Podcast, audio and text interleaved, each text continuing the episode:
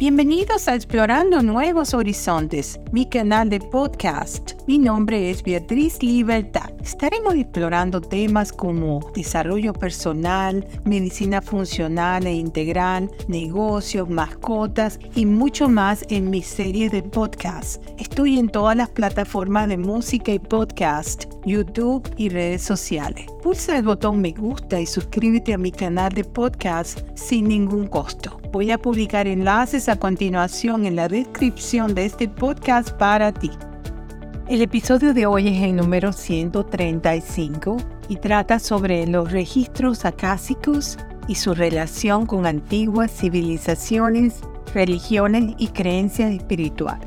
Quisiera comenzar el podcast de hoy con un pensamiento extraordinario que nos dejó Nicolás Tesla. El día en que la ciencia empiece a estudiar los fenómenos no físicos, avanzará más en una década que en todos los siglos anteriores de su existencia.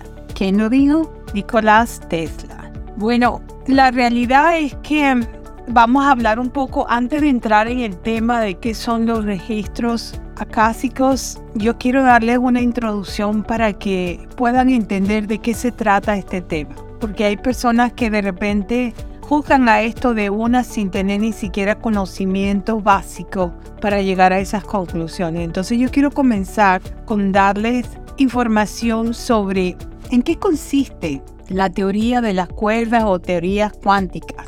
La física cuántica, eh, la teoría cuántica fue reforzada en el año 1905 por el físico Albert Einstein al explicar el efecto fotoeléctrico, por lo cual además ganó el premio Nobel pero no fue hasta el año 1920 que se determinó la ciencia que estudiaría estas partículas pasarían a llamarse mecánica cuántica como una rama de la física. Muchos aspectos se usan la terminología física cuántica, mecánica cuántica y teoría cuántica como sinónimos en una forma general significan lo mismo a pesar de que se diferencian en términos teóricos. Ahora sí vamos a entrar en el tema de los registros acásicos. ¿Qué son estos registros acásicos? Bueno, ellos son una memoria universal de la existencia, un espacio multidimensional donde se archivan todas las experiencias del alma, incluyendo todos los conocimientos y las experiencias de las vidas pasadas, la vida presente y las potencialidades futuras. Este sistema energético contiene todas las potencialidades que el alma posee para su evolución en esta vida y su verdadera razón de ser, el sentido de la existencia existe para el plano individual, planetario y universal con diferentes frecuencias vibratorias. En Egipto se conocen como las tablas de Thoth, T-H-O-T-H. En la Biblia como libro de la vida. En el Islam como la tabla eterna.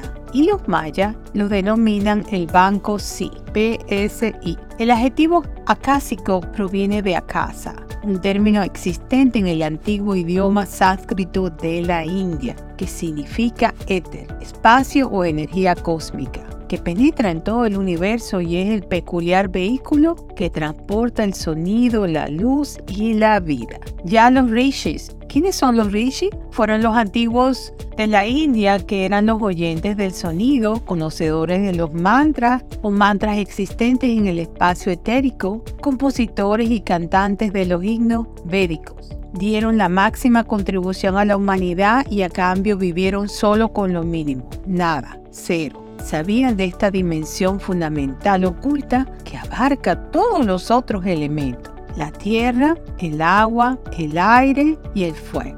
Este akasha contiene todos los elementos dentro de sí mismo y al mismo tiempo se halla fuera de estos sin limitaciones del tiempo y espacio. Es una matriz cósmica, inobservable y omnipresente. El trasfondo sutil desde el cual surgen todas las formas, inclusive nosotros mismos. El yogi Paramansan Yogandana aclara, el akasha subyace bajo todas las cosas y se convierte en todas las cosas. Está oculta y tan solo se puede observar cuando se convierte en las cosas que vemos en la realidad fundamental del mundo. Hoy en día hasta la ciencia empieza a ver las interrelaciones entre la forma y no forma, concibiendo esta realidad del nuevo paradigma akáshico Yo les recomiendo que vayan a la teoría de las cuerdas o la teoría cuántica e investiguen un poquito más sobre esto para que vean en qué se, cuál es la relación con todo esto. Porque hay mucha gente que va, va a decir que esto no es verdad, que esto no es comprobable con la ciencia. Hay de todo tipo de gente y, y por eso es que es importante que vayan y busquen que se trata la, la teoría de las teoría de las cuerdas cuánticas y así podrán entender mucho mejor de qué se está hablando aquí. Bueno, al final, eh, ¿qué es? Todas las religiones, todas estas ah, ah, civilizaciones antiguas, todas coinciden en lo mismo. Entonces caemos en lo mismo. Es solo una religión universal para todos, que tienen distintos nombres para cada país, cada como lo quieran llamar, es una sola, es el universo, esto es. Así, de eso se trata, de que estamos hablando de algo que es universal para todos nosotros. Bueno, ya estamos llegando al final de este episodio, espero que les haya gustado, lo hice con mucho cariño para ustedes. La fuente para este podcast fueron mis comentarios sobre el tema, unionsuperior.wordpress.com y número 3, significados.com, física cuántica. Número 4, Quora.com. Estoy en todas las plataformas de música y podcast. Estoy en sus teléfonos Apple, eh, Android, en la aplicación Audible para audiolibros que se los recomiendo muchísimo. Es una aplicación que habla de es sobre los libros que los puedes escuchar en vez de leer. Yo a mí me gusta más escuchar los libros que leerlos. Soy auditiva según la programación neurolingüística, es una de mis características, por eso prefiero escuchar que leer. Y se los recomiendo, son muy buenos y lo pueden ir bajando, aunque no tengan internet, ustedes pueden bajar sus libros, audiolibros y los escuchan cuando tengan el tiempo, haya o no haya internet. Eh, son muy buenos, yo se los recomiendo, así que bueno, eso y compártanlo con sus familiares y amigos, así que también se puedan enterar de que estamos hablando por acá. Reciban un fuerte abrazo desde la costa este de los Estados Unidos para todos mis oyentes que se conectan desde tantos países del mundo. Y será hasta el próximo episodio. Chao, bye bye.